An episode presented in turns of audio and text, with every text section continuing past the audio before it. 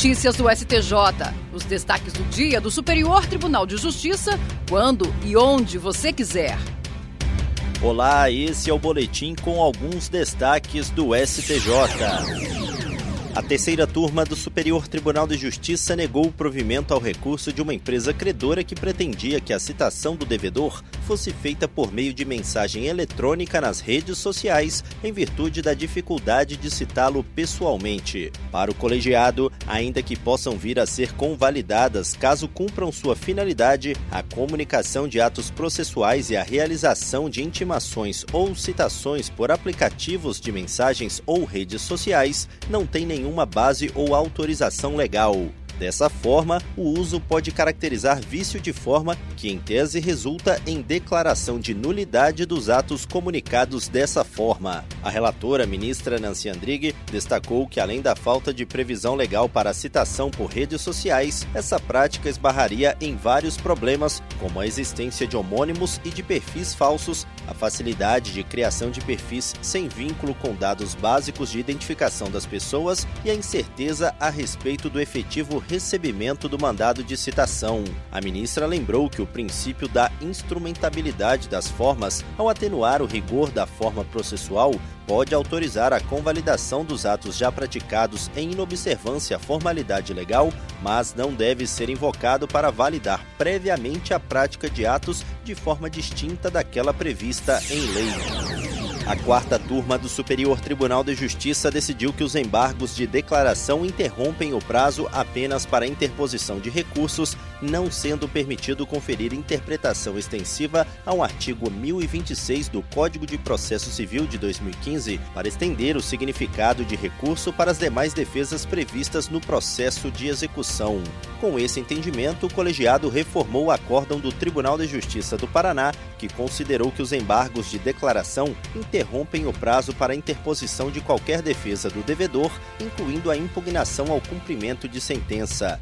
Como consequência desse posicionamento, a Corte Estadual deu provimento a um agravo de instrumento do executado para reverter decisão de primeiro grau e reconhecer a tempestividade da impugnação ao cumprimento de sentença. O relator do caso na quarta turma do STJ, ministro Antônio Carlos Ferreira, ao dar provimento ao recurso e julgar intempestiva a impugnação ao cumprimento de sentença, apontou que o TJ realizou interpretação extensiva ao artigo 1026 da Lei Processual, a fim de expandir o significado de recurso e abarcar no dispositivo qualquer defesa ajuizada pela parte executada.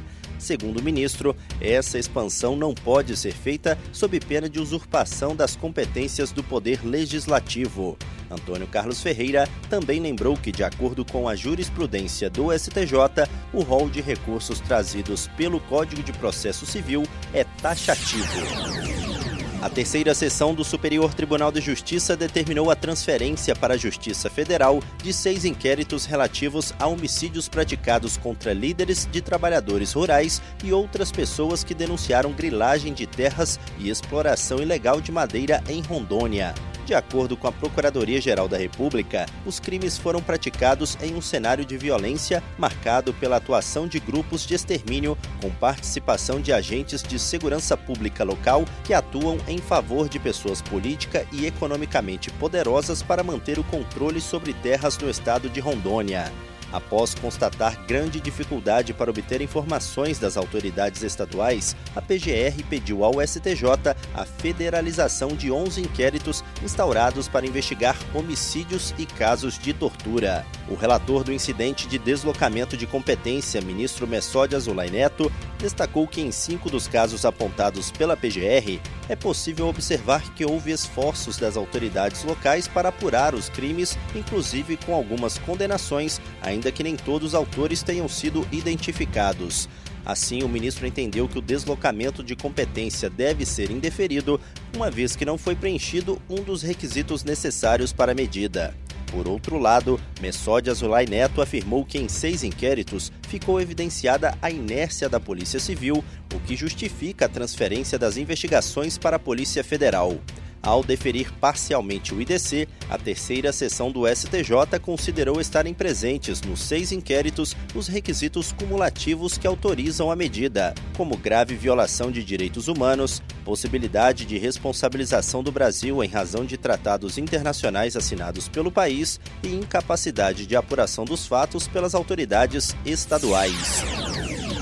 E esse foi o STJ Notícias de hoje. Se quiser ouvir mais, acesse o Spotify ou o SoundCloud do STJ. Tchau, tchau.